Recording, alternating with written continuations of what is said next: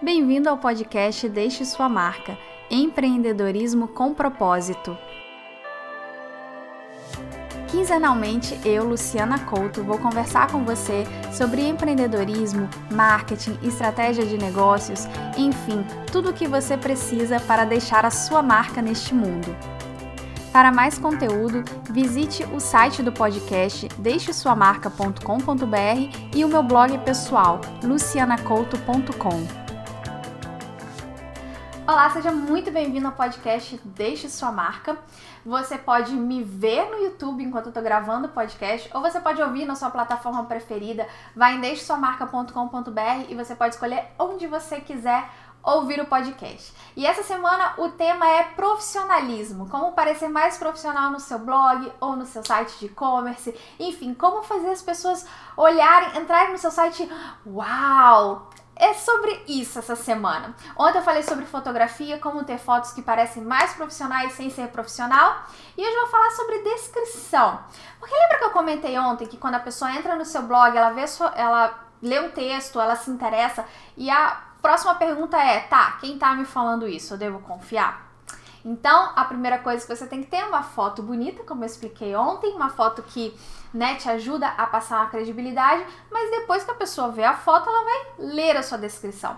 E esse é um problema muito comum que eu vejo em blogs e principalmente acho que hoje, o episódio de ontem foi mais para blogueiras, acho que o episódio de hoje é mais para empreendedores. Eu vejo isso principalmente em sites de e-commerce ou sites de serviços. Falta de clareza quando você descreve o que você faz ou o que você vende. Então, quando a gente está falando de um blog, é claro que é importante você ser descontraído, você falar como se você estivesse conversando com a pessoa, mas tem gente que confunde essa informalidade, essa descontração com brincadeira ou com, uh, não sei, falta de informação. Então é muito importante quando você for fazer a sua descrição, você conversar como se você estivesse falando com uma amiga, mas também dar informações essenciais e principalmente convencer aquela pessoa por que, que ela tem que te ouvir. Vou dar um exemplo. Se você tem um site porque você gosta de flores, uh, e aí você tem um, um, um blog que é tudo sobre flores, que você dá altas dicas para o jardim e tudo mais. E aí eu, eu, eu entro no seu site e você tá me falando, ah, para eu ter margaridas, eu preciso fazer isso, fazer aquilo e tal.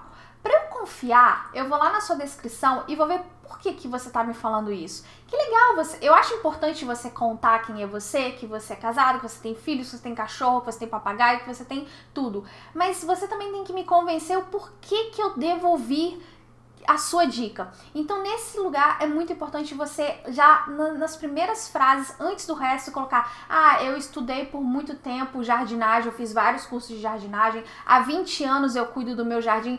Alguma coisa que comprove que você é uma pessoa que entende daquele assunto. E eu não tô falando que você precisa ser formado em algo, mas você precisa pelo menos demonstrar que você entende. Sei lá, eu faço isso como hobby há 5 anos, há 10 anos.